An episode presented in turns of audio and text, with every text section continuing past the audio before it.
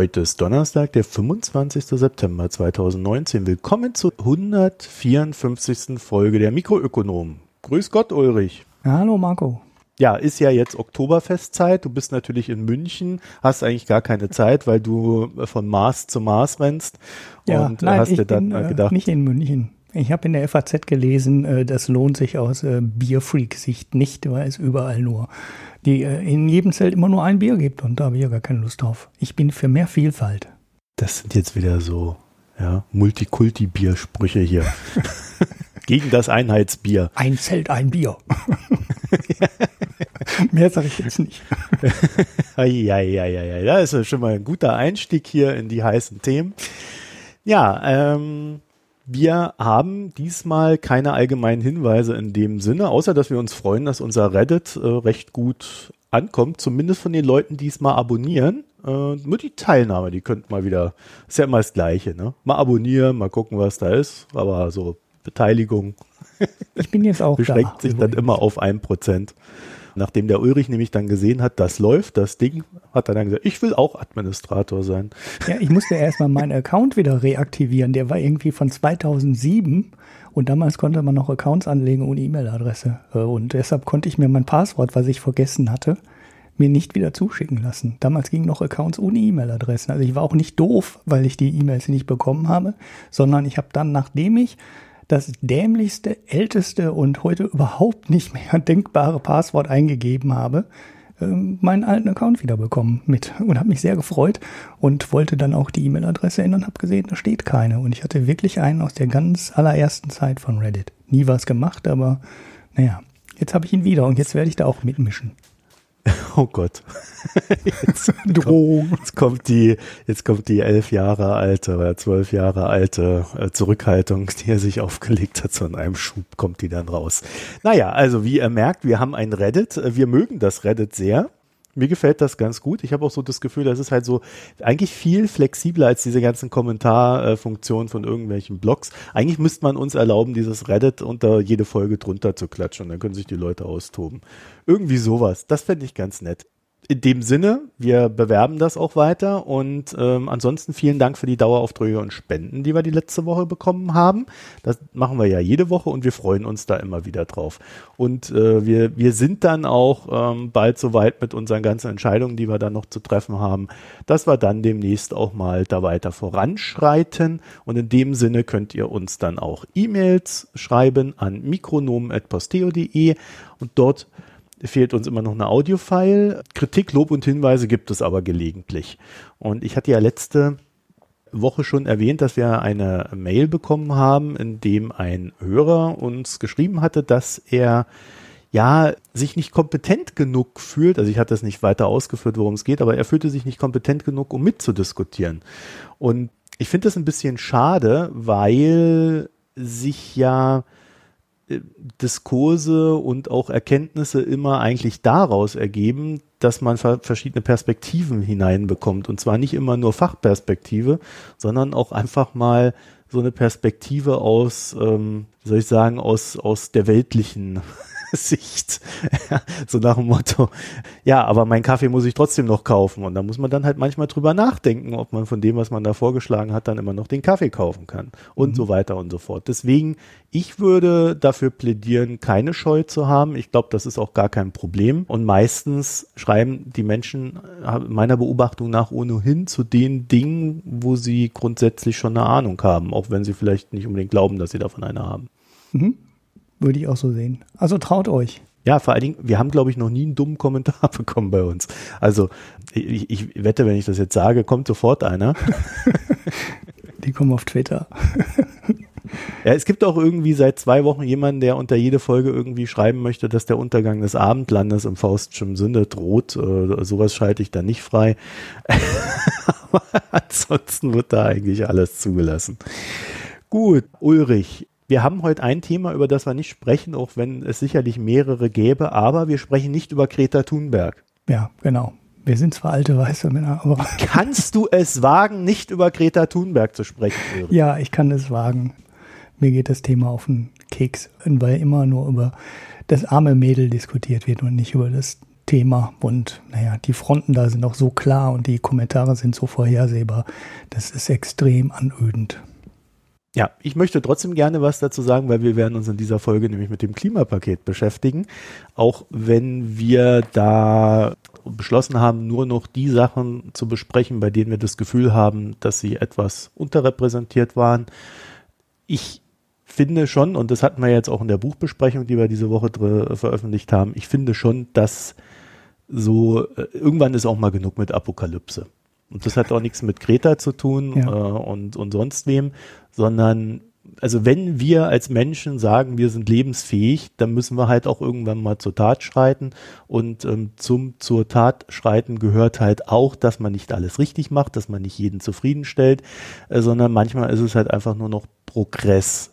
Und dann kann man und muss man auch darüber streiten, ob das zu wenig Progress ist oder eben äh, untauglicher Progress. Aber äh, der, der Fakt des Vorangehens ist erstmal zu begrüßen und ja, immer nur zu sagen, das reicht nicht, sonst geht die Welt unter, ist mir ehrlich gesagt dann irgendwann auch zu wenig. Mhm.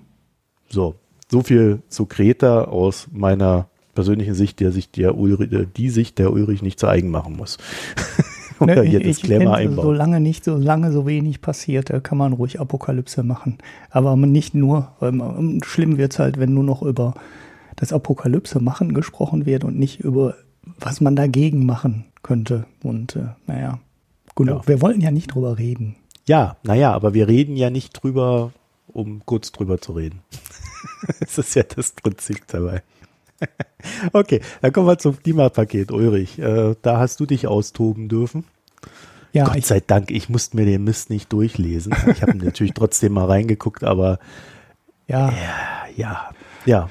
Gut, ähm, also erstmal sollte man vielleicht vorweg sagen, es ist äh, ein Beschluss des Klimakabinetts, wie diese komische Parallelregierung oder Parallelausschuss ähm, jetzt genannt wird. Das heißt, es ist noch nicht mal ein richtiger Kabinettsbeschluss von allen. Und es ist natürlich auch noch kein Gesetz, was im Bundestag ist. Und es ist vor allem auch noch kein Gesetz, was durch den Bundestag gegangen ist und noch durch den Bundesrat muss. Ne, das heißt, ich gehe davon aus, dass sich sehr viele Sachen noch ändern werden. Ich vermute spätestens im Bundesrat, wo es der Zustimmung einiger grüner Landesregierung bedarf, da noch größere Änderungen rein verhandelt werden. Von daher möchte ich auch gar nicht unbedingt in alle Details reingehen, äh, weil da vieles von noch sehr unklar ist. Also zum Beispiel das ganze Paket mit den Fördermaßnahmen. Ich denke, da wird sich noch jede Menge tun, weil da so Sachen drinstehen wie ab 2026 darf es keine neuen Ölheizungen mehr geben. Außer es gibt keine Alternativen und äh, für die ähm, Verschrottung von Ölheizungen soll es bis zu 40 Prozent Geld geben. Und das ist natürlich noch alles unklar. Ne? Was muss die neue Heizung erfüllen? Äh, wann gibt's die bis zu 40? Was heißt keine Alternativen? Und von den ganz, von so Details haben wir halt jede Menge da drin, die dann unter Fördermaßnahmen verbucht werden, wie mehr ÖPNV, mehr Elektroautos, mehr Ladesäulen und so weiter. Ne? Das sind alles so Sachen, die die Politik dann in den Details noch ähm, ausgestalten und ausverhandeln muss und wo sich wahrscheinlich noch jede Menge dran ändern wird. Eine, eine, ein kurzer Einschub, Ulrich, weil mir ist das nämlich auch aufgefallen. Ich glaube, so dieses Klimapaket als solches, das wird wahrscheinlich auch niemals als Gesetz in der Form verabschiedet, sondern die einzelnen Maßnahmen, die da drin sind, werden äh, jetzt durch die Institutionen gehen, wo sie dann entweder in Verordnungen und oder auch Gesetze gegossen werden. Ne? Genau. Das heißt also, ein Paket, was irgendjemand beschließt, gibt es ohnehin nicht. Und da ist dann natürlich, wenn man sich das jetzt äh, in, in der Gänze anguckt, das sind ja extrem viele Einzelmaßnahmen. Äh, das ist sicherlich eine, eine sehr schöne Aufgabe, dann noch mal darauf zu achten, dass diese Einzelmaßnahmen auch so sinnvoll umgesetzt werden, dass es auch wirklich Sinn macht. Ne? Da kann man ja dann auch wieder noch viel rumspielen. Mhm. Ja, weil es sind halt auch sehr viele Ministerien betroffen, ne? also alles, was Baurecht angeht und so weiter. Das ist ein Ministerium, was Verkehr angeht, ist ein anderes Ministerium und so. Das heißt, äh, da müssen halt alle auch zusammenspielen und das wird dann auch alles einzeln nochmal durchverhandelt und durchdekliniert. Ja, was haben wir Großes dazu zu sagen? Wir haben ja hier im Podcast die Frage ähm, CO2-Emissionshandel oder CO2-Steuer mehrfach diskutiert.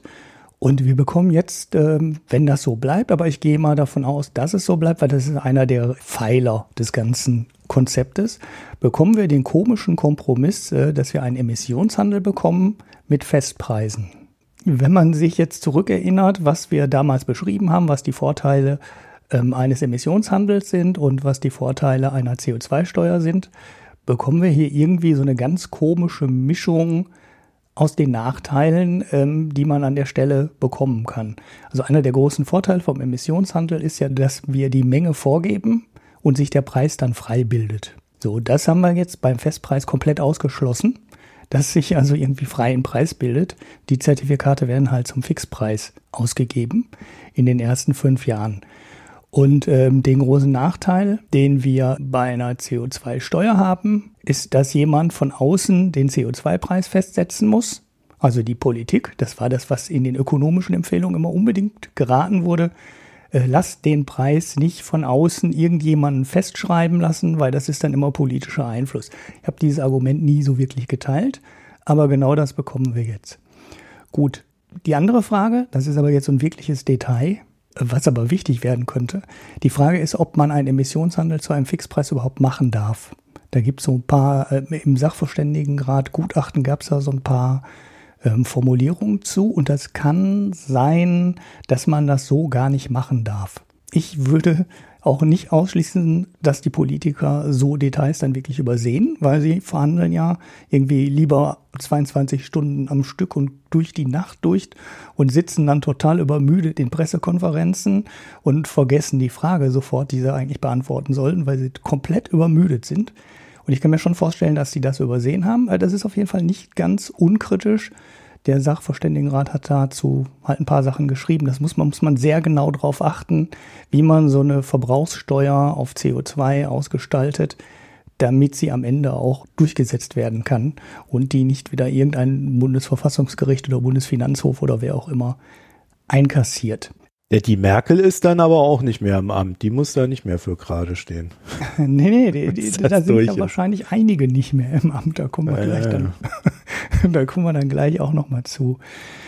Ja, ist dann zu dem Punkt noch groß was zu sagen? Ich überlege. Naja, also ich würde würd schon noch, ich glaube, das, was wir da sehen, das ist so ein typischer politischer Kompromiss. Ja, auf jeden Fall. Der also wirklich ein ganz klassischer politischer Kompromiss, der am Ende, ja, also ich, ich glaube, du hattest das irgendwie mal formuliert heute, äh, äh irgendwie im Vorgespräch. Irgendwo habe ich das, glaube ich, von dir gelesen, dass irgendwie die, die zwei schlechtesten Welten zusammenführt ja. äh, in, und in einen Kompromiss gießt, anstatt dass man sich halt für eins entscheidet. Mhm. Ja, und über die Höhe brauchen wir, glaube ich, überhaupt nicht sprechen. Äh, das ist ja alles ein Witz, aber dass, dass man quasi einen Handel zum Festpreis macht, das, äh, ja, also das, das, das erfüllt keinerlei Ansprüche, die es äh, am Ende zu erfüllen geht. Und ähm, was wir vielleicht vorab sagen sollten, die Bundesregierung hat ja auch gesagt, oder in diesem Klimapaket ist verankert, dass diese ganzen Maßnahmen ja mehr oder weniger jährlich aufs Tableau kommen, und zwar nämlich genau dann, wenn ein Ressort seine Ziele nicht erreicht. Mhm. Und dann wird das Paket wieder aufgemacht und das Ressort muss dann dafür sorgen, dass diese Ziele erreicht werden. Ich könnte mir vorstellen, dass das für fast alle Maßnahmen am Ende gilt. Also wir haben jetzt einen sehr, einen sehr niedrigen Einstieg. Also mal als Vorabfazit, das ja glaube ich eh schon jeder kennt, das, das Klimapaket an sich wird keines unserer Probleme lösen. Aber, das ist ja auch die große Kritik gewesen, gewesen bisher, aber es wird jährlich überprüft und es muss dann was getan werden, wenn die Ziele nicht erreicht werden. Und das ist der Einstieg in eine Verschärfung der bisherigen Maßnahmen, die wir jährlich als gesellschaftliche Debatte haben können, haben werden, zumindest wenn wir äh, als, als Gesellschaft darauf achten, wo ich mir vorstellen könnte, dass spätestens dann, wenn es eine schwarz-grüne Regierung gibt oder vielleicht auch rot-grün, ich will das nicht ausschließen, rot-rot-grün, dass dann nochmal da ganz anders mit umgegangen wird. Ja, ja, ja. Ähm, ich habe jetzt noch einen Nachteil vergessen des Emissionshandels und das war ja immer, dass wir den nicht sofort einführen können. Ne? Also ein Emissionshandel ist halt aufwendiger zu implementieren und das ist auch einer der Gründe, warum das neue System jetzt erst ab 2021 greift. Eine einfache Erhöhung der Energiesteuern hätten wir problemlos auch schon zum Januar 2020, also ein ganzes Jahr vorher machen können. dazu sagen muss man vielleicht auch noch, dass so ein Emissionshandel, der da nur für Deutschland gilt, eigentlich ein ziemlich bürokratisches Monster ist und eine Einführung innerhalb, also es ist ja jetzt noch nicht beschlossen, muss man ja auch noch bedenken. Wenn es dann wirklich irgendwann mal beschlossen wird, das wird wohl noch ein paar Monate dauern oder mit mindestens ein paar Wochen, dann wäre die ähm, Einführung und die komplette Implementierung eines Emissionshandels innerhalb, naja, wenn das haben wir dann als Restzeit vielleicht eines Jahres, schon ziemlich ambitioniert. Ne? Also das äh, als wir den ersten Emissionshandel gemacht haben, okay, der war europaweit, es war der erste, man musste Erfahrungen sammeln. Aber das hat viel, viel länger gedauert als ein Jahr. Also ich würde auch nicht unbedingt davon ausgehen, dass es überhaupt 2021 starten kann. Komplett überrascht wäre ich nicht, wenn man das dann nochmal verschieben muss. Und das ist halt auch einer der Gründe, die ähm, ja gegen den Emissionshandel sprechen. So, die ähm, Benzin- und Dieselsteuer erhöhen, das hätte man halt auch einfacher haben können. Dann hätte man halt ne, die Steuer auf Benzin um drei Cent erhöht und die auf Diesel um vier Cent erhöht.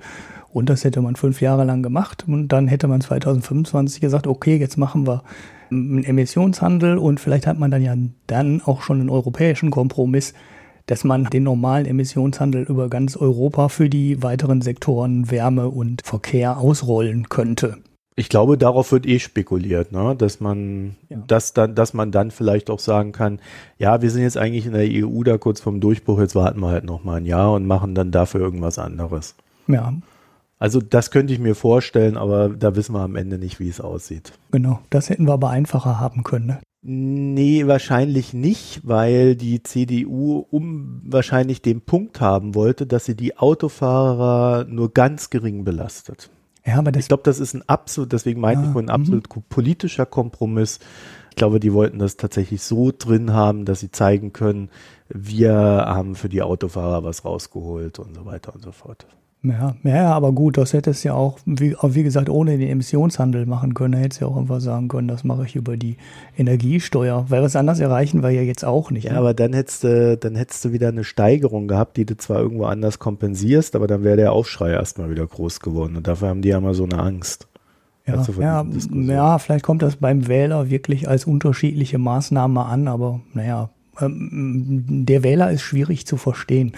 Jetzt haben wir halt drei Cent auf Benzin und das steigt dann bis 2025 auf 10 Cent ähm, pro Liter Benzin und ne, das hätte man auch direkt machen können und dann, naja, gut, jetzt haben wir es so, äh, macht meiner Meinung nach ziemlich wenig Sinn, weil wir viel Aufwand produzieren für eine Maßnahme, die man schneller und einfacher haben könnte, hätte haben können. Aber ja gut, das haben wir in den alten Folgen ja schon diskutiert und ähm, ein Emissionshandel zum Fixpreis macht irgendwie auch keinen Sinn, weil das ist ja Planwirtschaft pur. Das ist ja so, als hätte man bei der, in der DDR gesagt, wir haben einen freien Handel, wenn die Milch immer 40 Pfennig kosten muss.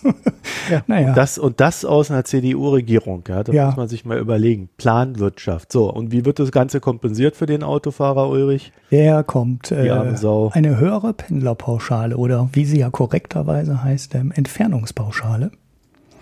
Jetzt hast du schon gesagt, für den Autofahrer, das ist ja schon eigentlich der erste kleine Fehler, weil die Entfernungspauschale, deshalb heißt ja auch so, bekommt jeder. Also auch wenn du mit dem Auto, äh, auch wenn du mit dem Zug fährst oder mit dem Bus oder mit dem Fahrrad oder mit dem Mofa oder was auch immer, kannst du deine 20 Cent für die ersten äh, 20 Kilometer Entfernung abrufen und ab dem 21. Kilometer steigt sie oder soll sie jetzt steigen, das ist die Änderung auf 25 Cent pro Kilometer. Jetzt ging im Internet so eine fiese und ziemlich falsche Rechnung rum, dass der, der Pendler jetzt sehr stark dadurch bevorzugt würde. Der würde quasi noch Geld dabei verdienen, wenn er weiter wegzieht. Die Rechnung ging dann ungefähr so, ne, 3 Cent pro Liter, 6 Cent, ähm, 6 Liter Verbrauch pro 100 Kilometer, also kosten dich 100 Kilometer 18 Cent mehr. Über die Pendlerpauschale bekommst du aber 25 Cent zurück, das sind 2,50 Euro. So, das ist natürlich kompletter Mumpitz, weil die Entfernungspauschale eben eine Entfernungspauschale ist. Das heißt, du bekommst das ab 20 Kilometern, die erhöhte Entfernungspauschale, aber nur einmal pro Strecke. Aber du fährst ja hin und zurück. Das heißt, die 2,50 Euro kannst du schon mal teilen auf die Hälfte, dann bist du schon mal bei 1,25 Euro. Und dann ist die Pendlerpauschale ja auch nur eine Sache, die du nicht in Geld ausgezahlt bekommst, sondern die du von der Steuer absetzen kannst. Das heißt, du musst deinen Steuersatz nehmen, Der durchschnittliche Grenzsteuersatz liegt im Moment 30 Prozent oder 36 Prozent. Das heißt, du bist so ungefähr beim Drittel. Das heißt, aus 1,50 Euro oder 1,25 Euro werden dann 40 äh, Cent, Cent oder, oder sowas um den Dreh. So, das ist natürlich immer noch mehr als die 18 Cent Mehrbelastung, die du am Anfang hast. Aber man muss ja sehen, der CO2-Preis soll ja von, von 10 ähm, Euro pro Tonne auf 35 Euro pro Tonne steigen. Und dann hast du ja da auch eine Verdreifachung und dann ist es so, 2025 ist das so ungefähr plus minus null. Das heißt, deine Mehrkosten im Sprit sind ungefähr so hoch wie das Geld, was du über die Steuer zurückbekommst. So, das kann man jetzt schön ausrechnen. Die FAZ hat gemacht. Wenn du einen höheren Steuersatz hast, bekommst du natürlich mehr Geld zurück. Die SPD schreit an der Stelle auch schon und möchte Nachbesserung haben weil es ja halt, ne, je höher dein Steuersatz ist, desto mehr Geld bekommst du zurück, wie bei jeder, bei jeder Sache, die du von den Steuern absetzen kannst. Ein Grundproblem eines progressiven Steuersystems ähm, kann man aber nichts, kann man nicht viel dran machen. Ja, also ich finde auch diese Diskussion ein bisschen doof. Ja, also äh, in dem Moment, wo du sagst, ich ziehe jetzt da raus, also äh, lass mal das Geld weg, weil da haben wir ja gerade gesagt, das ist plus minus nur. In dem Moment, wo du sagst, ich ziehe jetzt ein paar Kilometer weiter raus. In dem Moment hast du auch mehr Weg, also hast du auch mehr Lebenszeit, die du auf dem Weg zur Arbeit verbringst. Und im Regelfall will der Mensch nicht mehr Lebenszeit als notwendig damit verbringen, zur Arbeit zu fahren. Mhm. Das heißt also, äh, ob der da irgendwo 10 äh, Euro mehr bekommt oder weniger, das ist dem Menschen im Regelfall scheißegal, sondern der will möglichst nahe an der Stadt und an seiner Arbeitsstelle dran wohnen. Ja. Ja, ja, das, sonst würden ja alle Leute mit ja. dem ÖPNV fahren auch wenn es zwei Stunden braucht aus dem Vorort bis zur Arbeit und nicht 20 Minuten mit dem Auto fahren, äh, wenn ja. die Lebenszeit egal wäre, weil dann kann man nämlich die 20 Cent äh, für die Kilometer auch absetzen, wenn man mit dem Bus fährt. Man spart aber 200 Euro oder 300 Euro Kosten für das Auto jeden Monat. also das ist natürlich, wenn man das rein finanziell betrachtet, auch äh, ziemlicher Mumpitz. Vor allem ist es deswegen schon Mumpitz, weil diese Pendlerpauschale auch befristet ist. Also das ist, ich vermute mal, da wird dann wieder politisch über eine Nachfolgeregelung diskutiert werden, weil ich kann mir nicht vorstellen, dass die dann 2026 wegfällt. Ist aber ein neues Wahlkampfgeschenk, was sie machen können. Ne? Genau, genau. Ja, politische Diskussion heißt ja, ist ja immer so Wahlkampfgeschenk, Denke mit drin. Ja, und 2026 ändert sich ja sowieso alles, weil dann fallen die festen Preise weg. Ne? Also 2026 soll der CO2-Preis dann frei im Handel entstehen. Allerdings mit einer Obergrenze von 60 Euro pro Tonne CO2. Das ist kein freier Handel. Natürlich. Doch, das ist ein freier Handel. Der Preis bildet sich frei. Nur wenn der über 60 steigt, dann regnet es neue Zertifikate. Frei bis 60 Euro, ja, super. Also es ist auch eine ganz komische Lösung. Ja, äh, wo man sich vor allem auch schon fragt, wieso soll denn jetzt nach dieser Gleitphase, ne, also man gleitet ja in so einen langsam wirksamen CO2-Preis rein. Ne, also man, man kann, sieht ja jetzt schon auch im Stromhandel, dass bei 25, 30, 35 Euro pro Tonne die ersten Sachen passieren. Ne, die Braunkohlekraftwerke laufen nur noch, wenn es wirklich sein muss. Die liefen früher als Grundlast und da hat RWE einen Haufen Geld mitverdient. Und inzwischen werden die nur noch angeworfen, wenn man die Braunkohle braucht. So, das passiert so bei 30 Euro, ist auch so ungefähr genau die Größenordnung, die immer vorhergesagt wurde. Das heißt, äh, dann sind wir so langsam in der Größenordnung, wo der CO2-Preis anfängt zu wirken.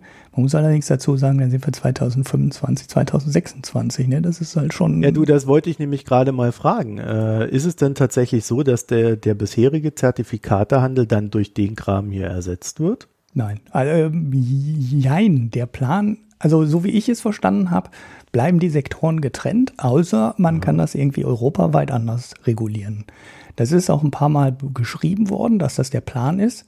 Also eigentlich soll es, äh, soll dieser nationale Emissionshandel, ja, das ist so ein Plan für 2026, aber eigentlich ist es eher so ein Notfallplan. Ne? Also wenn es irgendeine europäische Regel geben würde, würde man auf die zurückgreifen. Das ist jetzt im Zusammenhang mit der Fluggastabgabe nicht so klar geäußert worden dann könnte man sich aber eigentlich sowas auch vorstellen, weil da ja auch so eine internationale Zusammenarbeit gibt. Ne? Also es gibt so ein internationales Abkommen, das ist uralt, das stammt aus der Zeit des Zweiten Weltkriegs, ne, zur Völkerverständigung ähm, wurde beschlossen, Kerosin nicht zu besteuern. Das ist ein uraltes Abkommen. Und deshalb gibt es keine Steuer auf Kerosin. Nirgendwo. Deshalb arbeitet man ja mit dieser komischen Fluggastabgabe, die also eigentlich so eine Krücke ist, weil man beschlossen hat, den internationalen Flugverkehr nicht zu besteuern. So innerhalb von Europas hat man eine andere Lösung. Da erzähle ich gleich auch noch ein bisschen was zu, weil es ganz witzig ist, äh, was da eigentlich nicht funktioniert. Ja, es gibt so internationale Vereinabkommen, an die man sich halten muss. Und da hätte man ja jetzt in der Fluggastabgabe auch sagen können, so, wenn wir dann jetzt einen kompletten innereuropäischen Zertifikatshandel machen und alle machen da mit, dann schaffen wir die Fluggastabgabe wieder ab. Oder wenn wir eine internationale CO2-Besteuerung bekommen und da sitzen die Experten auch zusammen, das ist also eine Sache, über die diskutiert wird und die so mit, mit Zeithorizont 2022, 2023 zu irgendeiner internationalen Lösung führen sollen, wo dann international Kerosin doch besteuert werden kann. Also man dieses Uraltabkommen auflöst und sagt, ihr dürft jetzt besteuern und am besten, wenn es irgendwie funktioniert, sogar international ähnlich oder sogar vielleicht ganz einheitlich. Wenn man das hätte, könnte man ja sagen, okay, dann werfen wir die Fluggastabgabe wieder weg. Ähm, Habe ich da jetzt aber nicht so gesehen. Das muss man mal schauen. Und das Gleiche könnte ja bei dem nationalen Emissionshandel auch sein. Ne? Also da ist es ein bisschen expliziter gesagt. Den wollen wir auflösen oder aufgehen lassen in den europäischen Handel, wenn es irgendwie hinhaut. So, jetzt wird man sehen, ob man so eine Lösung bekommt, europaweit oder nicht. Müssen wir mal abwarten. Vielleicht sehen wir diese Lösung, die jetzt auf dem Papier steht, 2026 auch nie und wir bekommen dann eine ganz andere Lösung. Ja, mal abwarten. Weiß man nicht. Ja, gut. Ich glaube, dann haben wir das mit dem ähm, Klimahandel versus CO2-Steuer abgehandelt. Gut, dann würde ich sagen, dann kommen wir mal zu den Fördermaßnahmen. Ja. Das ist ja eigentlich so das, wo man sagen würde, okay, der Rest, da muss man sich halt einigen, aber so Fördermaßnahmen, so gerade im Angesicht einer konjunkturellen schwierigen Lage, da könnte man doch jetzt mal so richtig na, in die Zukunft investieren. Ja. Ja, also wo investieren wir dann rein? Könnte man, genau. Ich hatte sogar am Anfang kurz angeschnitten. Das, sah, das sieht eher so aus, so wie so ein Hochdrücken von Maßnahmen, die man bisher eh schon vorhatte und man hat einfach nur mal die Zahlen ein bisschen hochgedreht. Ne, also es gibt ein bisschen mehr Geld für ÖPNV, es gibt ein bisschen mehr Geld für Heizungsaustausch, es sollen jetzt sieben bis zehn Millionen Elektroautos bis 2030 fahren. Noch mehr Ladesäulen überall hingebaut werden. Ja, öffentlich-rechtliche Ladesäulen.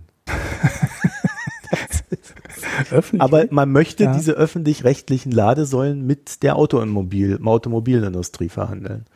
Ja, es ist, äh, hm. ja, also das sind so die Details. Das kann man diskutieren, wenn es irgendwann mal konkreter wird, weil das ist äh, so kurz jetzt und so wir, dass es, glaube ich, mit der Maßnahme, die am Ende beschlossen wird, echt wenig zu tun haben wird es, wenn es interessant wird, kann man das nochmal im Detail diskutieren. Aber lass uns mal noch eine Zahl reinwerfen, weil insgesamt sind ja, äh, wie du hier schreibst, die Maßnahmen 55 Milliarden Euro umfassen mhm. diese ganzen Maßnahmen. Genau. Aber aber, jetzt kommt das große Aber, wie viel hatten wir denn schon für diese Maßnahmen bereitgestellt? Ja, knapp 40. Ne? Also, das ist. Ähm, wir retten jetzt das Klima. Ja, es, es gab schon vorher schon so, so einen Klimafonds, ich weiß den genauen Namen ja. jetzt gerade nicht. Und da waren schon 39,x Milliarden und jetzt ähm, werden halt insgesamt 55 Milliarden ausgegeben. Das ist halt nicht wirklich viel.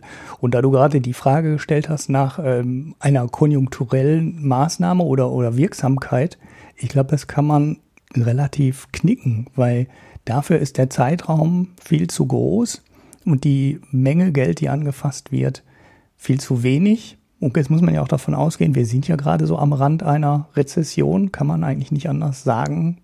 Und da sind jetzt keine Maßnahmen dabei, wo man sagen könnte, so, okay, jetzt wird ein richtiger Haufen Geld angefasst und der bewegt einen noch viel größeren Berg an Geld und äh, wir stabilisieren dadurch irgendwie die Konjunktur.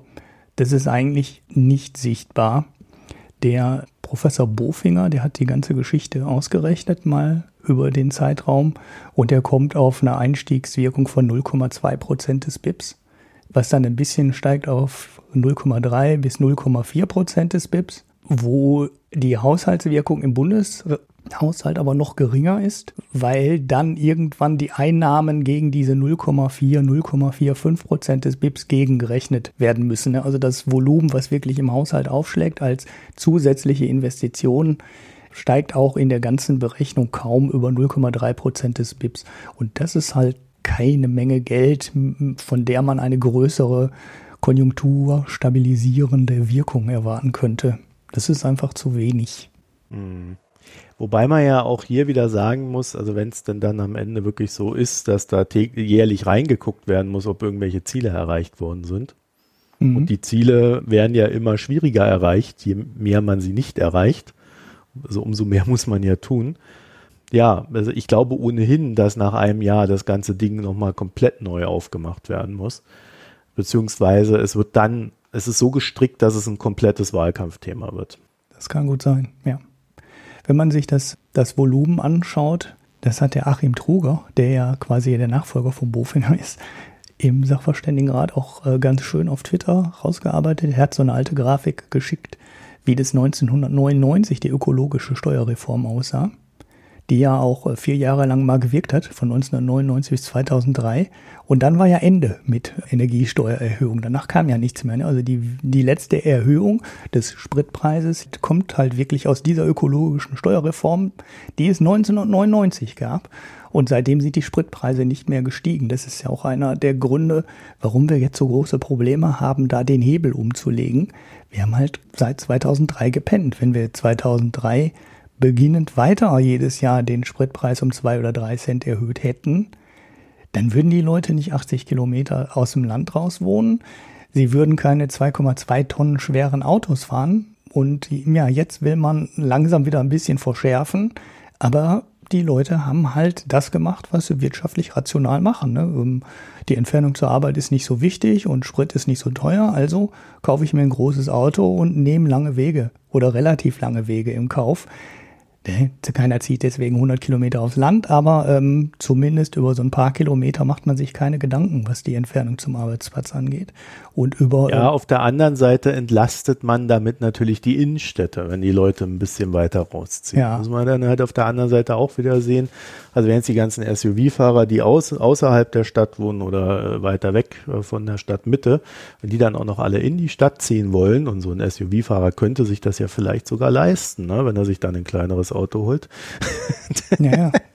dann wären die Mietpreise vielleicht auch wieder höher. Also man kann an einer Ecke anpacken und wird halt an der anderen Ecke dann auch wieder Nachteile erzeugen. Also irgendwo, es, es hat halt alles seinen Preis und ich glaube, diesen Preis, äh, den müssen wir halt einfach dann auch bezahlen.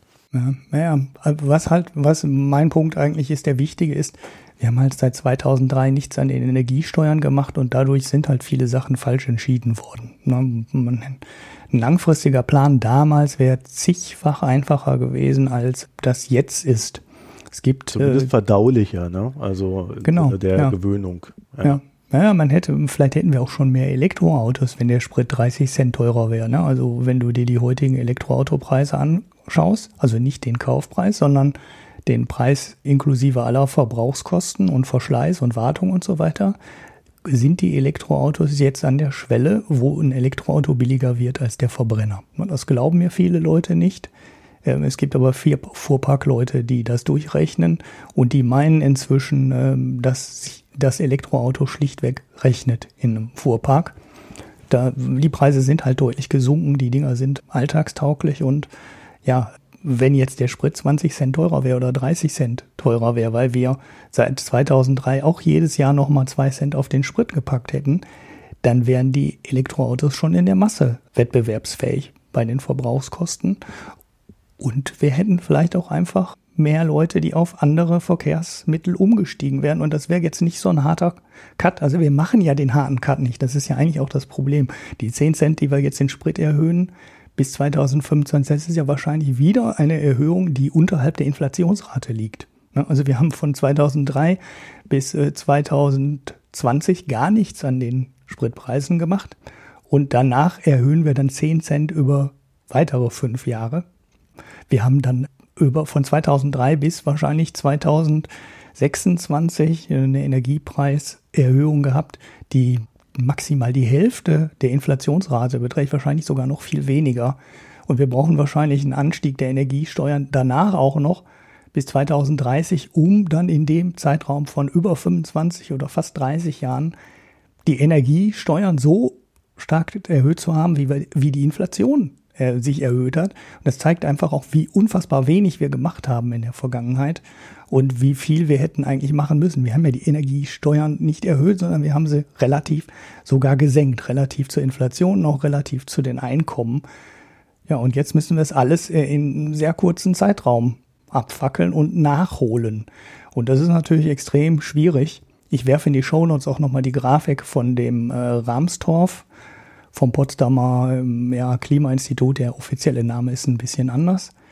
Der hat so eine schöne Grafik, in der er errechnet hat, wie viel CO2 wir noch ausstoßen dürfen und äh, wie lange das jetzt noch reicht. Und da kann man auch die Vergangenheit schön sehen und man sieht dann so, dass der CO2-Ausstoß in den letzten 20 Jahren so, naja, so ungefähr ein Prozent pro Jahr gesunken ist. Jetzt haben wir halt noch ein kleines Budget, was wir, vor, was wir ähm, quasi in die Atmosphäre braten dürfen. Und die Rate, mit der die Emissionen jetzt sinken müssen, die ist schon extrem. Also die ist so um den Faktor 5 höher als das, was wir jetzt in der Vergangenheit hatten. Sprich, wir müssen somit um knapp 5% jedes Jahr die CO2-Emissionen senken. Und 5% ist eine richtige Hausnummer. Ne? Wir haben jetzt mit Hängen und Würgen gerade mal knapp 1% geschafft und jetzt müssen wir auf einmal 5% schaffen.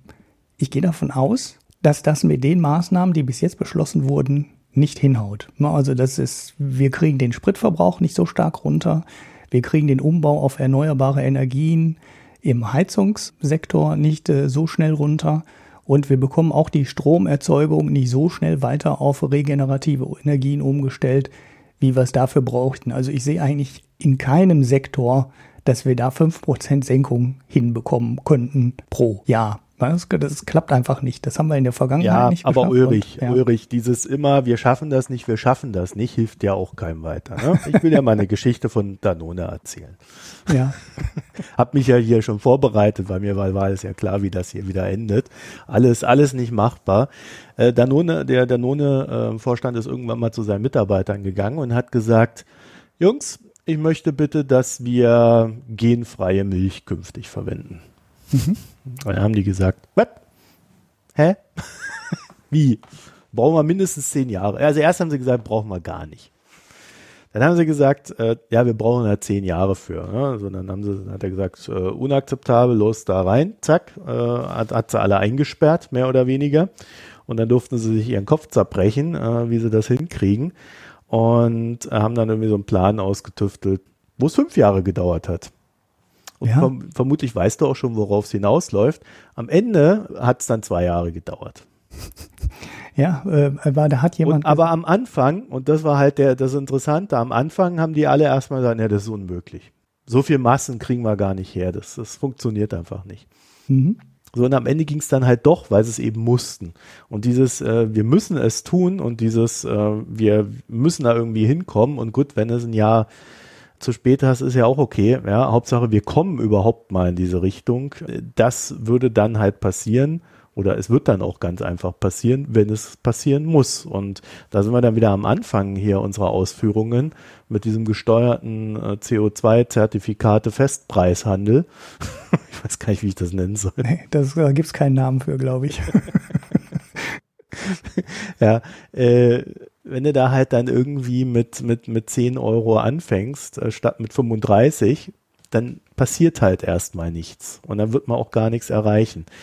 Und ähm, ich würde schon die Vermutung äußern, dass wenn dann genug Druck da ist, sehr viele Dinge sehr viel schneller passieren werden, was natürlich nicht passieren wird, ähm, weil das kann man nicht so einfach herbeizaubern. Das ist halt äh, die fehlende Speichertechnologie, die wir dafür brauchen.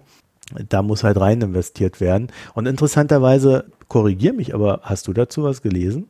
Also es gibt eine Änderung und das ist die Befreiung von Umlagen, wie sie es so schön nennen. Also das heißt, Wasserstrom und andere Speicheranlagen, also zum Beispiel auch Akkus, werden, bekommen jetzt den Letztverbraucherstatus. Das heißt, ähm, sie müssen die Netzentgelte nicht bezahlen, da gab es sowieso schon eine Änderung im Frühling. Dass die Netzentgelte, äh, ich glaube, sogar vollständig gestrichen wurden für Energiespeicher. Zumindest, äh, wenn du ja nicht so viel Netz benutzt, ne? also zum Beispiel direkt äh, an der Stelle, wo das Stromkabel vom Offshore-Windpark ankommt, dir einen Akku hinbaust. Da zahlst du jetzt, ähm, glaube ich, gar keine Netzentgelte mehr. Und die Änderung, die jetzt im Klimapakt drin steht, ist halt äh, eine Befreiung von den EEG-Umlagen. So, das ist alles wieder ein bisschen unklar. Ähm, da steht dann noch so eine Formulierung drin, wir werden die Schrittfolge so gestalten, dass das Ziel des Klimaschutzprogramms 2030 die Strompreise zu senken nicht gefährdet wird. Also ist direkt so wieder massiv abgeschwächt. Aber es sollte an allen Stellen eine deutliche Verbesserung geben. Also sowohl wenn du einen Stromspeicher ans direkt neben den Windpark setzt, wie auch für ähm, Stromspeicher, die einfach irgendwo ins Netz gebaut werden, wenn dein lokaler Stromversorger zum Beispiel einfach einen Puffer haben will. Ähm, konkret zu Wasserstoff steht da jetzt äh, nichts drin. Da gibt es halt wieder so eine Formulierung wie Reallabore der Energiewende und so ein Blabla.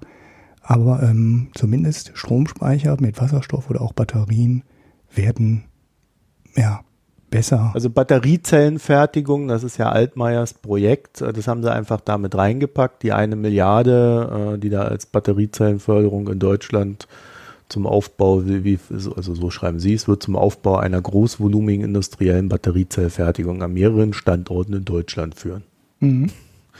Also das ist das, was äh, Altmaier da immer so als Batteriezellencluster Deutschlands äh, bezeichnet hat. Äh, das ist ja so ein Lieblingsprojekt von ihm, wo man sich auch mal gefragt hat, ob das äh, wirklich äh, so viel Sinn macht. Und dann hat er es nochmal bei der Automobilindustrie drin hier, um die ganze Wertschöpfungskette der Elektromobilität in Deutschland und Europa abzubilden, wird die Ansiedlung von zukunftsfähigen Batteriezellfabriken unterstützt. Mhm. Siehe Maßnahme 60 und das ist dann halt wieder diese eine Milliarde. Ne? Also es taucht dann quasi über Bande dann da nochmal auf bei 46 und 60. Also, ja, ja. Da ja, die, die äh, denken, dass die das Batteriethema in Deutschland wird äh, fast ausschließlich aus Sicht der Automobilindustrie gedacht und nicht ja. ähm, aus Sicht der Elektrizitätsnetze, was ein bisschen schade ist, weil Tesla und andere verkaufen in dem Bereich ja durchaus schon ähm, eine Menge und der Markt wird wachsen. Also ich habe letzte Tage irgendwo eine Prognose gesehen, dass das Wachstum der Akkus im Stromnetz sogar noch stärker sein soll als im Automobilsektor, was ich jetzt echt ein bisschen überraschend fand. Aber das ist halt so ein komplett explodierender Markt. Und da haben wir in Deutschland nicht mal die passenden Rahmenbedingungen für geschaffen, was komplett bescheuert ist. Und auch beim Wasserstoff ist es ähnlich. Ne? Also die Niederlande machen da Sachen, Dänemark macht Sachen in dem Bereich. Also eben nicht nur Einzelprojekte, die gefördert werden, sondern auch eben die Maßnahmen oder, oder passende Gesetze dafür zu machen. Und da muss man sich nicht wundern, dann kann man wahrscheinlich wieder auf Forschungsprojekte Geld gießen, aber man hat in der Praxis ähm, die Anlagen nicht im Einsatz, weil man nicht dafür sorgt, dass die Rahmenbedingungen stimmen. Ja, äh, zu so konkreten Maßnahmen findet man halt sehr wenig da. Das ist ein bisschen, ein bisschen sehr schade, aber da müssen wir halt auch noch äh, abwarten, wie sich das dann in der Praxis dann weiterentwickelt. Mhm. Wenn das dann umgestaltet wird am Ende. Dafür ist es halt viel zu oberflächlich und zu grob, um da jetzt schon ein Urteil fällen zu können. Ja, okay. Was haben wir noch? Ein ähm, paar Sachen sind gut. Solardeckel ist weg. Das ist, glaube ich, die Sache, mit der alle zufrieden waren. Das was heißt, ist denn ein kein, Solardeckel? Ja, das war also ein Maximum von Solarenergie, was in Deutschland installiert werden darf. Und das gibt es für Windenergie auch. Also dann hat man halt gesagt, so und so viel, 50 Gigawatt oder irgendwie sowas an Leistung und mehr darf nicht zugebaut werden. Und danach hat man ausgeschrieben, die Solaranlagen und hat gesagt, so jedes Jahr werden, die wurden dann immer in so Paketen von ein paar hundert Megawatt versteigert. Und wenn du den Zuschlag bekommen hast, durftest du halt deine Solaranlage aufbauen. Und jetzt ist man davon abgegangen und hat gesagt, Solarzellen, da darfst du wieder anschließen, so viel wie du willst, im Endeffekt. So, das ist jetzt im Detail dann auch wieder ein bisschen komplizierter, weil die Fördermaßnahmen, auch bei Wind übrigens, so teilweise auf Länderebene ausgestaltet werden. Das heißt, wir bekommen wieder so ein totales föderales Klein-Klein. Die Bayern durften auch ihre Abstandsregelung für Windanlagen aufrechterhalten. Eine Höhe der Windanlage mal 10 und dann hast du den Abstand äh, zum nächsten Wohngebäude, was dann dazu geführt hat, dass in Bayern quasi keine Windanlagen mehr gebaut werden, weil halt immer ein Wohngebäude irgendwie in der Nähe ist. Ja, da, da wird halt sehr viel in den Details dann noch ausverhandelt werden müssen. Das können wir jetzt hier schlecht diskutieren. Aber Solardeckel ist weg, das ist gut. Das heißt, wir könnten demnächst wieder mehr Solaranlagen bauen. Wir könnten vor allem auch die Decker, Dächer wieder alle voll flanschen mit Solaranlagen. Ist vor kurzem auch mal durchgerechnet worden. 20 Prozent des aktuellen Stroms in Deutschland könnte über Solarenergie erzeugt werden. Also dafür sind ausreichend Dachflächen vorhanden. Es gibt, glaube ich, auch eine Änderung, ich weiß gar nicht, ob sie jetzt beschlossen wurde, dass Dachflächen demnächst ausgeschrieben werden dürfen oder anders ausgeschrieben werden. Die waren nämlich bisher in den Paketen drin, die, über die ich gerade gesprochen habe, ne, wo dann Solaranlagen versteigert werden. Da waren bisher Freilandanlagen und Dachanlagen aber in einem Topf drin. Und das führte dann dazu, dass keiner mehr Dachanlagen installiert hat, weil die Installation auf dem Dach teurer ist als auf dem flachen Land. Das soll jetzt wohl auch geändert werden. Das ist so ein Detail, aber das ist, glaube ich, schon unabhängig vom äh, Klimakompromiss alles entstanden. Gut, der Teil ist gut mit dem Solardeckel. Wir haben endlich eine CO2-Bepreisung, das ist gut. Der Punkt, den du jetzt schon mehrfach genannt hast, dass es jährlich überprüft werden soll, ist gut. Und eigentlich gehen ja alle, die den Pakt jetzt beurteilen, davon aus, dass das, was jetzt auf dem Papier steht, zu wenig ist. Sprich, bei der jährlichen Überprüfung nachgelegt werden muss. Sprich, der Preis für CO2 steigt halt vielleicht doch schneller oder es wird mehr Geld für Fördermaßnahmen bereitgestellt. Ja, ich würde mich mir selber natürlich auch noch ein bisschen widersprechen wollen in einer Hinsicht. Es ist ja überhaupt nicht klar, wie geprüft wird. Wer, geprüft, wer prüft und ja, welches ja. die Rahmenbedingungen für die Feststellung eines Scheiterns sind. Ne? Also da ja. würde ich noch so ein kleines Fragezeichen hinmachen in dem Sinne, ja, gute Idee, ja, wird, wird, wenn es so umgesetzt wird, wie wir normalen Menschen uns das vorstellen, ist das sicherlich toll, aber wir kennen ja unsere Politiker. Mhm. Und wenn die, wenn die da dabei sind, sich selber zu kontrollieren, dann sind die ja immer nicht ganz so genau wie das Finanzamt bei unseren Steuererklärungen. Mhm. Ja, ja. ja, da gibt es unterschiedliche Maßstäbe. Ja. ja noch, noch als Pro, die wir hier auch mal, was wir, weil wir das auch hier mal diskutiert haben, die Klimaanleihe scheint vom Tisch zu sein. Zumindest kann ich die nicht mehr wiederfinden. Ähm, und es wurde auch überall so berichtet, als wäre sie, naja, halt nur eine fixe Idee gewesen. Diese komische 2% Fixanleihe, das scheint es halt nicht zu geben. Äh, das ist weg. Kann aber jederzeit wieder auftauchen. Ne? Ja, ja, ja, ja, so, so, das haben so bescheuerte politische Ideen an sich. Irgendjemand erinnert sich daran irgendwann mal wieder daran und sagt, das könnten wir doch noch machen. Ja, äh, spätestens im Wahlkampf wird irgendjemand das Thema wieder auf den Tisch bringen. Befürchte ich fast.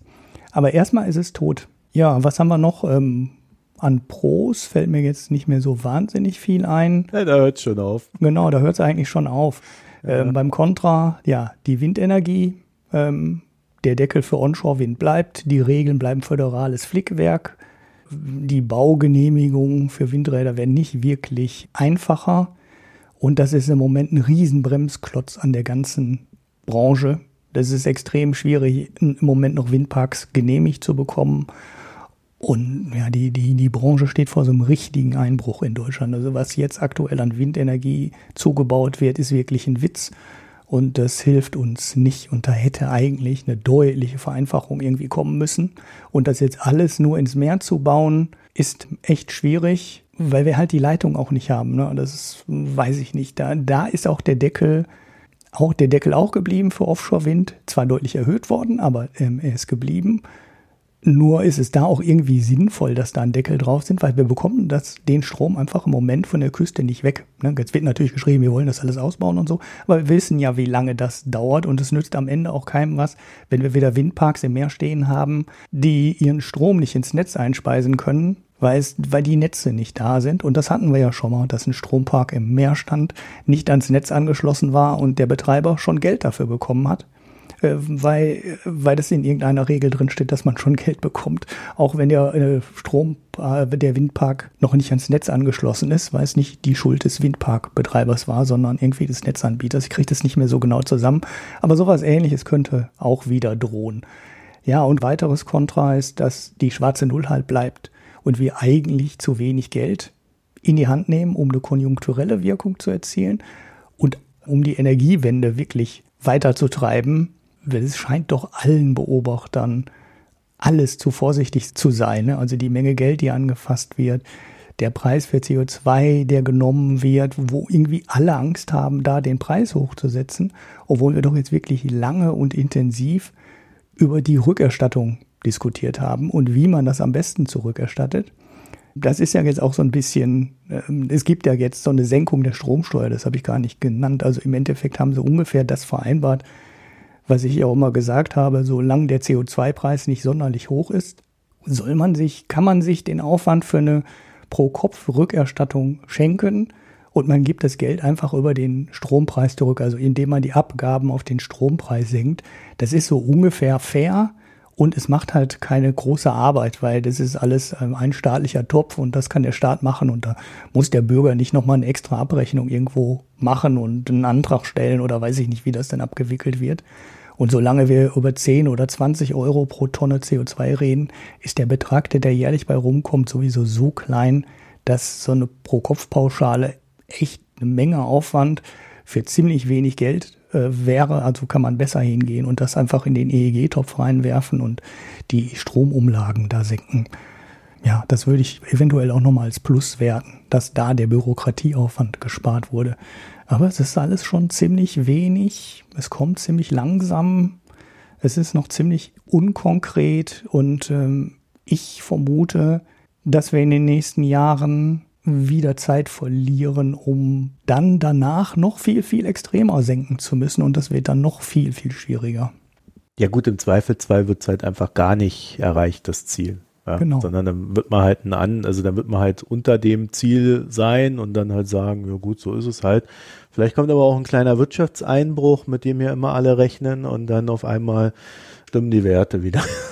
Genau, Thyssen macht pleite und schon ist der Energieaufwand im Stahlsektor auf Null. Ja, wahrscheinlich. ja, und die Chinesen machen ja eh eine Überproduktion im Stahl. Also von daher, ja, also das ist halt, ähm, die, also wir diskutieren es ja auch immer so, als ob es erreicht werden müsste. Also aus dem Wissen heraus, äh, für die Umwelt wäre das ja gut, wenn wir da unsere Ziele erreichen. Aber äh, im Zweifelsfall wird Politik es halt auch vielleicht hinnehmen, das Ziel einfach nicht zu erreichen. Oder, und das ist so ein bisschen meine Hoffnung, dass das halt auch so die Vorbereitungen auf die nächste Regierung jetzt sind, zumindest seitens der CDU, weil man halt auch einfach davon ausgeht, dass man mit den Grünen wird koalieren müssen. Und äh, so eine schwarz-grüne Regierung müsste in Sachen Umweltschutz schon einiges aufzuweisen haben. Sonst können die Grünen nicht, also sonst machen die das halt vier Jahre und sind dann raus. Ja, ja. Na, weil dann würden sie zeigen, dass sie überflüssig sind. Genau. Also da kann man von ausgehen, wenn es da irgendeine Koalitionsvereinbarung gibt mit den Grünen nach der nächsten Bundestagswahl, dann steht da 2025 nicht mehr 35 Euro für die Tonne CO2, sondern dann steht da ein anderer Wert. Das kann man sich gar nicht ja. anders vorstellen. Ja.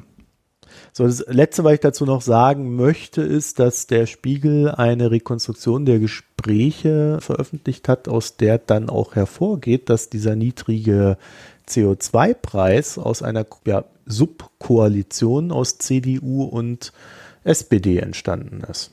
Mhm. Also wo man auch sagen kann, äh, das ist jetzt nicht unbedingt nur CDU, die da bremst, sondern auch die SPD spielt da so ihr Spielchen und denkt natürlich da an ihre äh, Kohlearbeiter und sonst wen, den sie glaubt zu vertreten. Also die sind nicht ganz frei von Schuld, was dieses Ergebnis hier betrifft. Hm.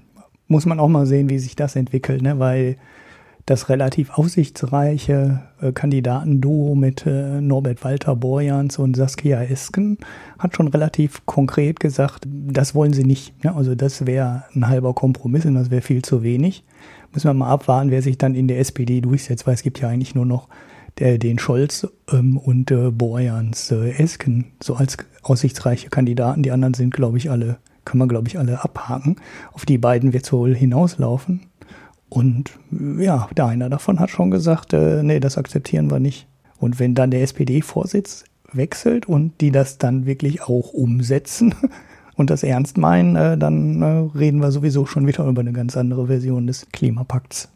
Ja, allerdings der Olaf Scholz, der hat noch eine gewisse Frau Geiwitz an seiner Seite. Er kandidiert da nicht alleine. Ja, ne? ich hatte den Namen gerade nicht, ähm, ich gebe es zu. Ja, ja. Mir fiel er nicht So sind ein. sie die Männer. ja, aber Saskia Esken hat einen schönen Namen, finde ich. Den kann ich mir immer sehr gut merken, schon auch schon lange. Ja, also ja, da bin ich auch mal gespannt, äh, was da draus wird. Ich habe diese äh, Geschichte hier mit dem mit der Spiegelrekonstruktion auch deswegen reingebracht, weil ich mir schon vorstellen kann, dass das jetzt äh, auch intern bei der SPD, wenn die dann so auf diese diese endgültige Wahl dann mal zugehen, dass das noch mal eine Rolle spielen wird. Also, dass da tja, am Ende recht wenig erreicht worden ist. Und da kann man dann natürlich auch sagen, da steht dann halt Olaf Scholz und Clara Geiwitz zusammen mit Saskia Essen und dem Borjans. Und da hat man dann vielleicht ja wirklich mal so die Wahl in der SPD zu sagen, okay, wir wollen jetzt mal so explizit links oder wir wollen explizit ja mittig agieren. Und das finde ich ja dann auch interessant. Ne? Ja, wir wollen SPD oder wir wollen GroKo. Ja, ist im Endeffekt äh, so ein bisschen die, die fiese Aussage dahinter. Mhm. Wenn du dann natürlich bedenkst, dass sich irgendwie knapp, also über 70 Prozent der SPD-Mitglieder ja für die GroKo ausgesprochen haben bei dieser Abstimmung damals. Ja, also dann könnte hier die, das vielleicht eine viel größere Klarheit hier haben, als wir äh, vielleicht jetzt so glauben aus der Unsicherheit der noch nicht vorhandenen Abstimmung heraus. Mhm. Ja, man muss ja. ja mal sehen, so, also das ist auch schon ziemlich interessant, dass die CSU nicht gegen einen höheren ähm, CO2-Preis gewesen wäre. Und, Dafür ja, ist er bei 10 Euro, ne? Ja, und jetzt, ne, der ist jetzt halt sehr niedrig. Aber ich könnte mir auch vorstellen, dass so eine CSU damit leben kann, wenn der Preis steigt.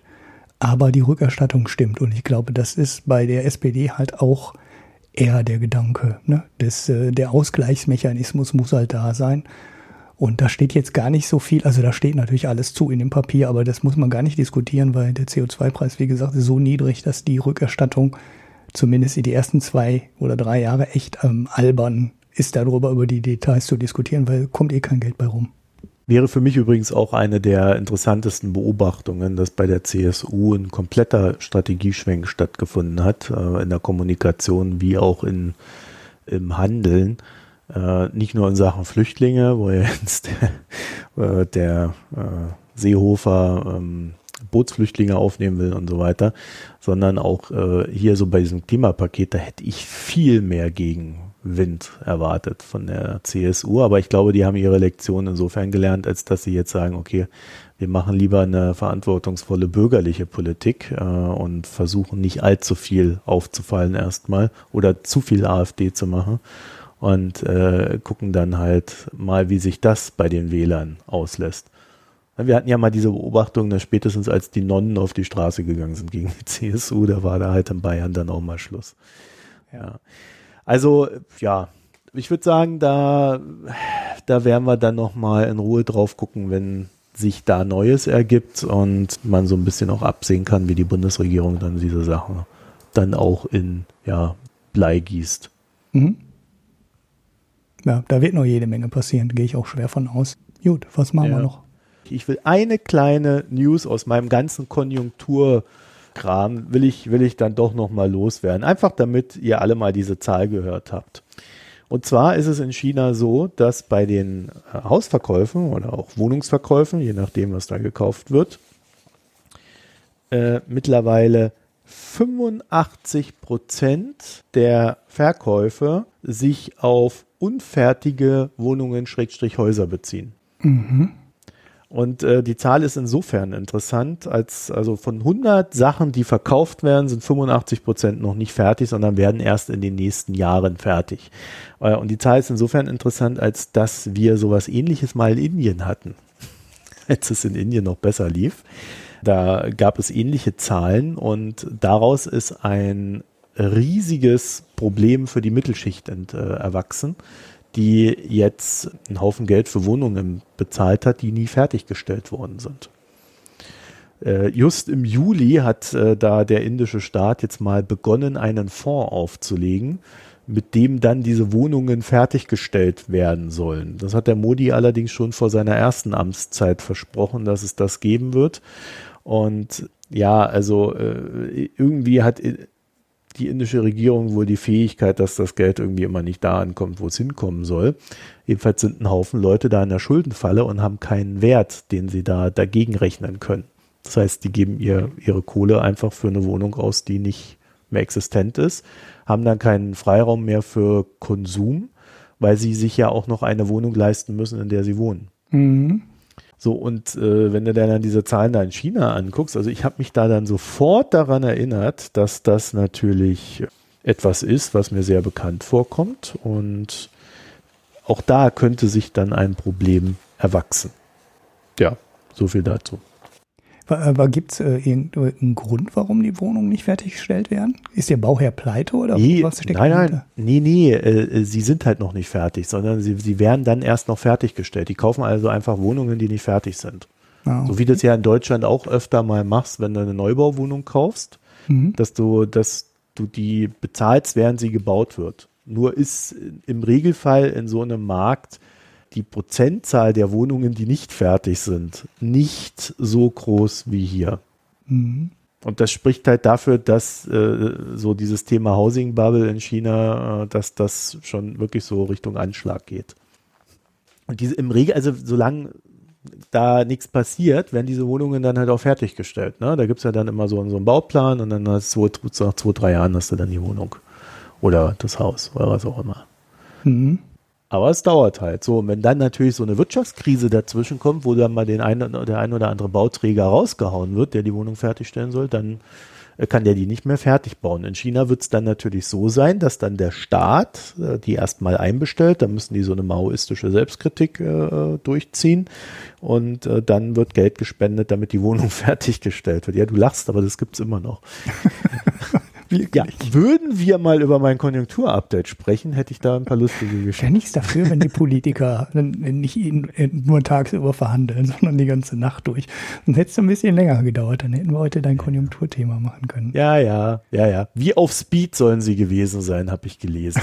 ja, das habe ich auch ja. geschrieben. Ich so, das ist aber, da hat sofort jemand geschrieben, das ist aber eher Cannabis, das muss Cannabis gewesen sein. Und ich ja, habe die, Pre ja, hab die Pressekonferenz nachher gesehen, die waren wirklich alle völlig durch den Wind. Also, äh, also. die konnten keine, die fragen, also Merkel ist ja nicht unbedingt jemand, dem man das sofort ansieht, äh, wie müde sie ist. Ne? Aber in der Pressekonferenz hast du es gesehen. Also sie war echt durch. Die, völlig unkonzentriert und so. Also war schon, naja, aber so kann man eigentlich auch nicht verhandeln. Gut, hatten Ja, so wird schon. die Zukunft verhandelt. Völlig durch. ja.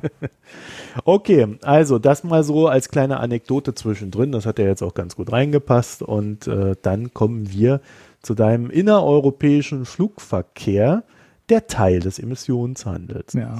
Er passt jetzt irgendwie noch so zu dem Klimapaket. Ja. Hätte, ja. hätte besser gepasst, wenn wir es vorher gemacht hätten, weil ich das in der Diskussion Handel, äh, also Emissionshandel versus Steuer ganz interessant fand und das mal nachgeschaut habe. Aber sind halt die letzten Folgen auch nicht dazu gekommen. Gut, man hört ja immer, wir brauchen die Fluggastabgabe für innereuropäischen Flugverkehr nicht weil der innereuropäische Flugverkehr schon Teil des Emissionshandels ist. Hatte ich vorhin ja auch schon mal kurz angeschnitten. Ich weiß allerdings auch, dass im Emissionshandel relativ häufig Zertifikate verschenkt werden. Das hat man in der äh, Testzeit, äh, hat man quasi alle Zertifikate verschenkt und dann ist man so nach und nach hat man begonnen, diese Zertifikate zu versteigern und äh, den Anteil dann auch immer weiter erhöht. Das wurde im Sachverständigenrat Gutachten auch explizit gelobt. Also die Ökonomen, die vorher gesagt haben, nee, CO2-Steuer festlegen ist nicht so gut, weil das können die Politiker nicht so richtig, haben bei der Zuteilung der Zertifikate dann wieder ganz anders argumentiert und haben gesagt, ja, das wäre doch total gut, weil dadurch könnte man eine Feinsteuerung erreichen. Also man könnte zum Beispiel gewisse Industrien vor besonderer Belastung schützen. Ne? Also als Beispiel könnte man jetzt halt hingehen und die CO2-Zertifikate alle verkaufen, aber zum Schutz der europäischen Stahlindustrie kriegt die Stahlindustrie die Zertifikate geschenkt. Oder sie kriegt einen Teil der Zertifikate geschenkt, damit ihre Energiekosten halt nicht zu stark steigen und sie halt vor aus dem Weltmarkt fliegen, weil sie doppelt so viel für die Wärme bezahlen müssen wie die Konkurrenten in China oder in Indien. Daraufhin habe ich mir das mal angeschaut, wie es eigentlich im Flugverkehr aussieht, weil ich habe mich gewundert, ne, der Zertifikatspreis ist ja inzwischen so bei 25 bis 30 Euro pro Tonne CO2. Wir wissen alle, dass man mit relativ wenig Flug äh, schon viel, richtig viel CO2 ausstößt. Ne? Also so eine Fernreise, da geht's halt schon um ein paar Tonnen CO2. Was war das Amerika? Müsste ich jetzt nachgucken, habe ich nicht nachgeschaut. Aber ist auf jeden Fall eine spürbare Menge, die CO2, die man ausstößt. Und eigentlich sollte doch dann ein Zertifikatspreis von 25 bis 30 Euro so langsam mal auf die Preise durchschlagen und verhindern, dass man für 30 Euro nach Mallorca fliegen können kann, weil da fallen halt irgendwie 700 oder 800 Kilogramm CO2 an und ne, Hin- und Rückflug sind dann fast zwei Tonnen und da müsste man ja die 25 bis 30 Euro pro Tonne CO2 langsam spüren. So im See hab, konnte ich jetzt nicht so beobachten, wurde ich bo monitor jetzt auch die Flugpreise nach Mallorca nicht täglich, aber ich habe daraufhin dann mal nachgeschaut, äh, wie viel die Fluggesellschaften eigentlich im Moment für die Zertifikate bezahlen müssen. Äh, dabei bin ich dann auf die ziemlich interessante Information gestoßen, dass die äh, letzte Senkung des CO2 ähm, ja, des Caps, also des Deckels auf die CO2-Zertifikate, die an die Luftfahrtbranche gehen, 2013 war. Man hat also mit 221,4 Millionen Tonnen CO2-Zertifikaten angefangen. Ich habe nicht mehr hundertprozentig herausgefunden, wo die Basislinie herkommt. Also irgendwo stand 2004 bis 2006. Eigentlich hatte ich gedacht, äh, der Ausstoß wäre nicht so stark gestiegen, aber könnte ungefähr hinhauen.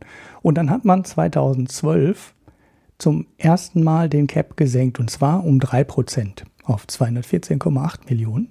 Und dann hat man den äh, Deckel auf die CO2-Zertifikate, also die Menge CO2-Zertifikate, die ausgegeben werden für den, für den Luftfahrtsektor, noch einmal gesenkt. Und zwar um weitere 2% auf 210,4 Millionen Tonnen CO2. So, und das war's. Seit 2013 ist die Menge Zertifikate äh, nicht weiter gesenkt worden. Ne? Wir reden ja immer darüber, dass man die Menge Zertifikate senkt und dann bildet sich halt ein Preis und äh, dann sorgen die Sektoren schon dafür, äh, dass die Menge CO2, die ausgestoßen wird, immer weiter sinkt. So, Flugsektor, letzte Senkung 2013. Ich glaube, das ist so eine Tatsache, die nicht jedem äh, bewusst ist, dass nämlich da eben nicht jedes Jahr weiter um zwei oder drei Prozent gesenkt wird, sondern seit 2013 gar nicht mehr gesenkt wurde. Jetzt kommt noch ein zweites Detail dazu. Und zwar wurden 2012 85 Prozent der Zertifikate verschenkt. Ja, und weil wir ja wissen, die Luftfahrtbranche soll ja belastet werden und die ist ja Teil des europäischen, des innereuropäischen Zertifikatehandels, würde man ja davon ausgehen, dass die jetzt mal so langsam steigend Zertifikate auch wirklich kaufen müssen und nicht geschenkt bekommen. Ja, hat man dann 2013 gemacht und hat den Teil der Zertifikate, die verschenkt wurden, auf 82 Prozent gesenkt. So, und dann war wieder Ende. Das, das heißt, wir haben seit 2013 die Menge nicht weiter reduziert. Und wir haben seit 2013 die Menge der verschenkten Zertifikate auch nicht gesenkt. Na, die Luftfahrtbranche hat halt bis 2020 sich irgendein so Sonderabkommen ausgehandelt. Also das ist jetzt so als Plan weiter was danach passiert, kann ich nicht genau sagen, aber von 2013 bis 2020 ist, äh, sinkt die Zahl nicht weiter. Also weder der Anteil der verschenkten Zertifikate noch der absolute, äh, die absolute Anzahl der Zertifikate. Jetzt muss die Luftfahrtbranche, das muss man dazu sagen, natürlich trotzdem Zertifikate dazu kaufen. Das liegt aber ähm, nicht daran, dass die EU über die Zertifikatsvergabe dagegen steuert, sondern weil die Luftfahrtbranche halt jedes Jahr wächst und jedes Jahr weiter CO2 ausstößt. Wenn man das jetzt anschaut, 2013 war so das erste Jahr, wo das System richtig arbeitete und da wurden 32 Milliarden Tonnen CO2 Zertifikate verschenkt, also Zertifikate für 32 Milliarden Tonnen CO2 und ähm, oder sind 32 Millionen, Entschuldigung, muss mal kurz gucken. Und 53 Millionen wurden ausgestoßen. Ne? Also 32 von 53 Millionen wurden verschenkt. Wie gesagt, der Teil der verschenkten Zertifikate bleibt gleich, ist 2018 auch wieder bei 32,1 und der Anteil der, ähm, des CO2-Ausstoßes liegt inzwischen bei 67, also gestiegen von 2019 von 53,5 auf 67. Das heißt, die Luftfahrtbranche muss schon zusätzliche Zertifikate dazu kaufen. Allerdings bekommt sie immer noch ungefähr, ja, was sind es, 45, 40, 45 Prozent der Zertifikate geschenkt. Wir sehen also, wie man im Emissionshandel quasi so eine Teil-Nichtwirksamkeit verstecken kann, ohne dass das wirklich jemand mitbekommt. Was ich, ähm, was mich echt ein bisschen, was mich ähm, ein bisschen, was mich schon ganz schön überrascht hat, wie groß ja. der Anteil auch ist, ne? Das ist echt Wahnsinn. Ja, äh, de facto ja. führt es ja dazu, dass wenn du 25 Euro CO2-Preis hast, die Luftfahrtgesellschaften äh, dafür knapp ja, etwas über die Hälfte nur bezahlen müssen, weil sie halt 40 Prozent geschenkt bekommen. Und dann ist es natürlich auch kein Wunder, dass es auf die Preise nicht richtig durchschlägt. Und dann in so einem Klimapakt doch gesagt wird, wir müssen mal hier äh, wieder die Fluggastabgabe verdoppeln, weil der Emissionshandel halt ja schon teilweise ausgehebelt ist und nicht das umsetzt, was er eigentlich ähm, an der Oberfläche verspricht. Ah, ja, das ist aber wieder so ein Klassiker äh, dessen, wie man halt eine, äh, eine Branche stützt und schützt, die einem ja wichtig ist und die weltweit in Konkurrenz steht. Ja, aber das kann gar nicht der Grund sein, weil das ist ja innereuropäischer Flugverkehr. Ne? Also es ist halt nur innereuropäischer jo. Flugverkehr davon betroffen.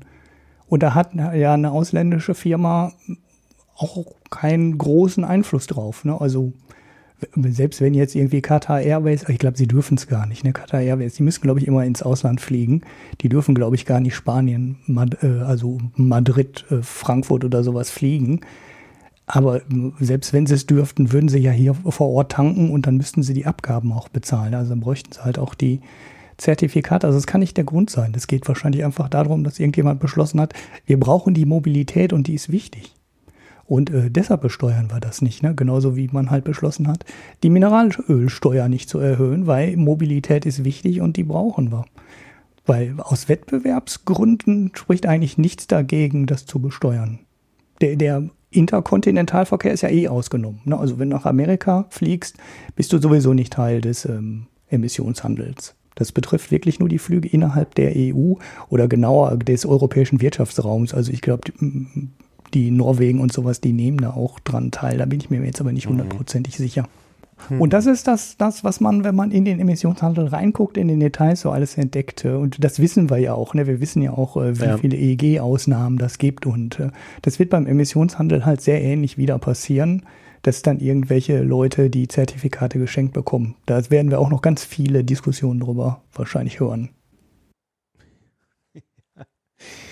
Okay, also das ist vor allen Dingen auch ein Hinweis darauf, wie, wie sehr man dann doch am Ende in die Details reingucken muss, um sicher zu gehen, dass das, was erreicht werden soll, auch wirklich erreicht wird. Ne? Mhm.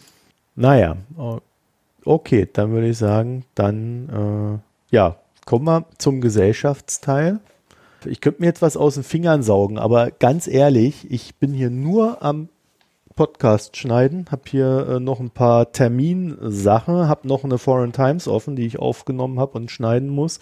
Und ich muss ja innerhalb der nächsten zwei Wochen noch ein Buch lesen für die nächste Buchbesprechung, die wir am 4.10. aufnehmen wollen. Da passe also, ich ja, da passe ich ja. Was? Da passe ich ja beim nächsten Buch. Genau, ja. Ja, also jedenfalls aus diesen Gründen habe ich jetzt auch nichts, wo ich sagen würde, ich, ich könnte hier einen Pick machen. Ich, äh, ach so, nächste Woche Montag haben wir noch das nächste Quartett, ja, thematisch passend zur heutigen Folge. Das heißt, ich passe. Mhm. Okay, ich habe einen Podcast. Äh, ich ähm, muss mal wieder andere Podcasts empfehlen, vor allem zu so einem Thema, äh, was eigentlich ganz spannend ist, was wir jetzt aber gerade wegen vieler anderen Themen nicht mehr so richtig beackern. Das ist ein Podcast, der kümmert sich nur um das Thema Geld und Cryptocurrency. Ne? Also wirklich äh, jetzt nicht, was mache ich mit meinem Geld, sondern wie funktioniert Geld und wie funktionieren Kryptowährungen. Das ist, ähm, ähm, wie der Macher heißt, weiß ich gar nicht. Er kommt auf jeden Fall ähm, irgendwie aus dem universitären Umfeld. Der macht den Podcast meistens alleine. Äh, man merkt aber, er kann reden, also er ist es gewohnt, äh, frei von dem Mikrofon zu reden.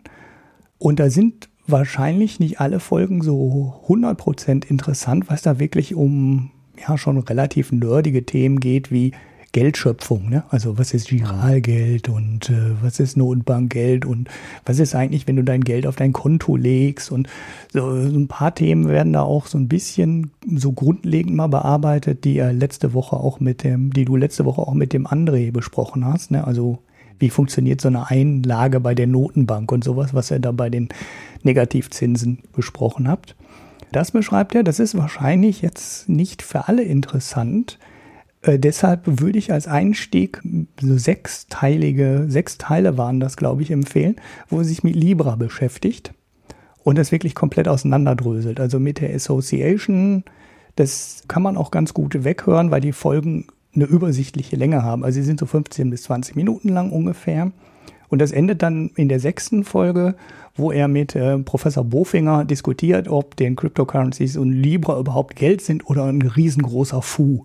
Wer den Bofinger kennt, weiß, äh, welche Position der Bofinger eingenommen hat in diesem Gespräch. Und der Kryptomann, nenne ich ihn jetzt einfach mal, weil ich den Namen jetzt echt hier nicht aufgeschrieben habe, hält dann dagegen. Empfehlenswerter Podcast, ich glaube, der heißt Andreas Bechtel, aber ich bin nicht hundertprozentig sicher. Empfehlenswerter Podcast finde ich sehr schön. Und wo ich diesen Pick gerade schon mal habe, werfe ich noch eine zweite Folge in die, in die Show Notes. Und das ist ein Podcast mit dem Marcel Weiß, mit dem ich ja hier mal so eine äh, Verkehrswende-Folge gemacht habe, vor langer Zeit. Und der hatte unseren ähm, Libra-Podcast auch empfohlen damals. Das ist deswegen ganz interessant, weil er viel, viel optimistischer ist, was die Chancen von Libra angeht und hat da auch das interessante Argument mit den Netzwerkeffekten, ne? so nach dem Motto, du hast, ähm, ist halt wie alles, ne? wenn alle Leute auf einmal WhatsApp benutzen, ist WhatsApp äh, das Ding ne? und du musst da mitmachen, um mit den Leuten kommunizieren äh, zu können. Und diesen Effekt ähm, hätten wir bei unserer Beurteilung, die ja so eher so zurückhaltend war, ne, wird im Westen jetzt nicht so wahnsinnig viel bewirken und so, äh, diesen Effekt, da widerspricht er uns ganz explizit und sagt, ähm, darf man nie unterschätzen, war der Grund, warum sich Messenger durchsetzen und ist auch im Endeffekt der Grund, warum sich äh, so Zahlungssysteme mit WeChat in China durchgesetzt haben, weil wenn einfach irgendwann mal eine kritische Masse da drin ist und das ist praktisch und das ist gut, dann zieht es irgendwann äh, von ganz alleine weitere Leute auf diese Plattform und dann bleibt es eben nicht so ein Ding, was man immer nur so ein bisschen so ab und zu benutzt, sondern das setzt sich dann auf einmal plötzlich in kurzer Zeit in der Masse durch. Fand ich einen ganz interessanten mhm. Kontrapunkt. Und äh, den Podcast werfe ich auch nochmal in die Shownotes als Doppelpick quasi. Okay, dann ein Bier habe ich. Hab ja letztes Mal äh, mir eins aufgehoben gehabt. Ich hatte zwei getrunken. Und dieses Mal äh, hätte ich im Angebot Brauerei Wagner wieder Kupferstich Rotbier. Mhm. Der Name ist schon mal schön. Ja, der Name ist ganz cool, ne? So Kupferstich und Rotbier, na, da, da. Aber fand ich nicht so gut wie das andere. Also gerade dann auch so im Vergleich, das war so ein bisschen ja, ja, schwachbrüstig. Mhm. Also da würde ich sagen, äh, dann doch lieber ähm, dieses Dunkle, was ich da hatte von Brauerei Wagner. Das hatte auch einen schönen Namen, die haben aber wieder vergessen. Ja, das müsste ich jetzt auch nachgucken. Ich habe es auch nicht mehr im Kopf. Ja. ist irgendwie so ein bisschen runtergefallen.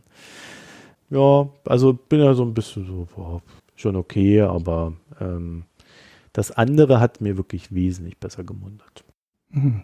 Ja, ja, ich habe auch ein Bier. Ich habe sogar ganz viele, weil ich habe ja schon so lange kein Bier mehr, schon so lange kein Bier mehr gepickt wegen den langen Folgen oder und nicht dabei sein. Ich habe endlich mal einen Tegernseher bekommen. Das ist ja das sagenumwobene Bier, mit dem die Bayern immer sagen, ja, wenn du mit dem Hellbier und so weiter.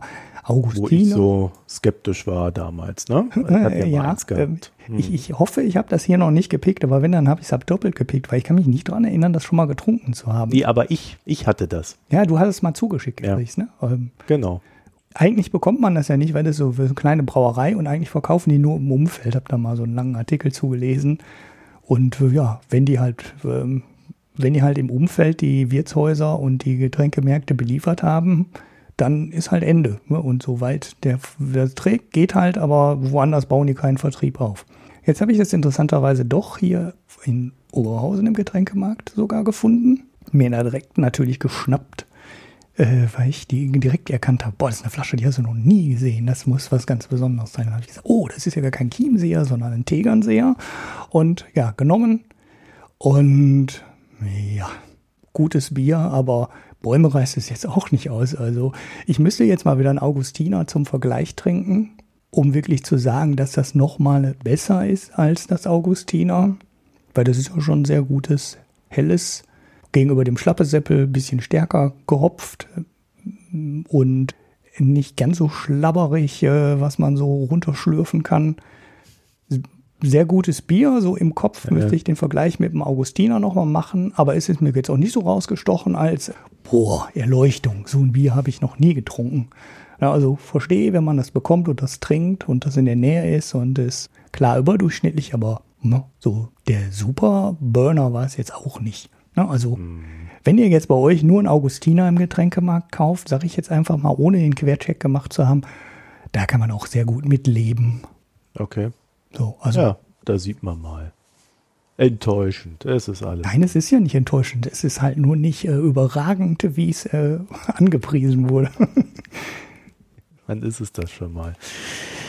Gut, dann würde ich sagen, dann haben wir es für diese Woche ähm, geschafft. Wir haben das jetzt heute mal kurz gehalten, weil ich jetzt nämlich auch hier weitermachen muss. Und wie gesagt, dafür gibt es dann die nächste Zeit etwas mehr Output dann auch bei der Foreign Times.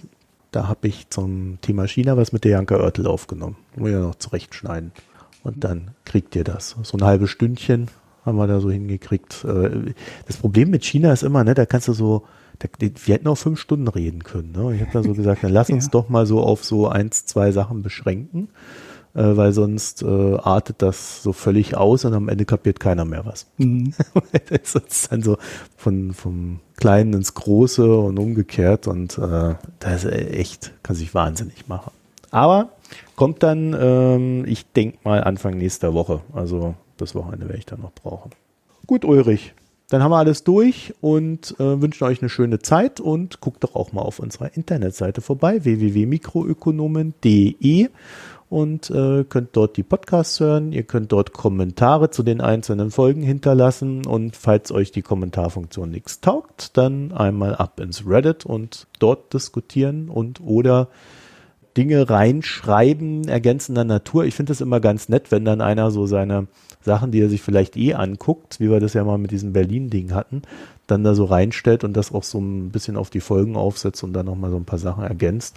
Das fand ich echt schön. Vielleicht haben wir das ja dann öfter mal. Ja, ansonsten spendet uns gerne ein bisschen Zeit und Geld, damit wir da weitermachen können und immer so schön diese netten Sternchen drücken da auf dem Podcatcher eurer Wahl. Dankeschön und bis bald. Tschüss.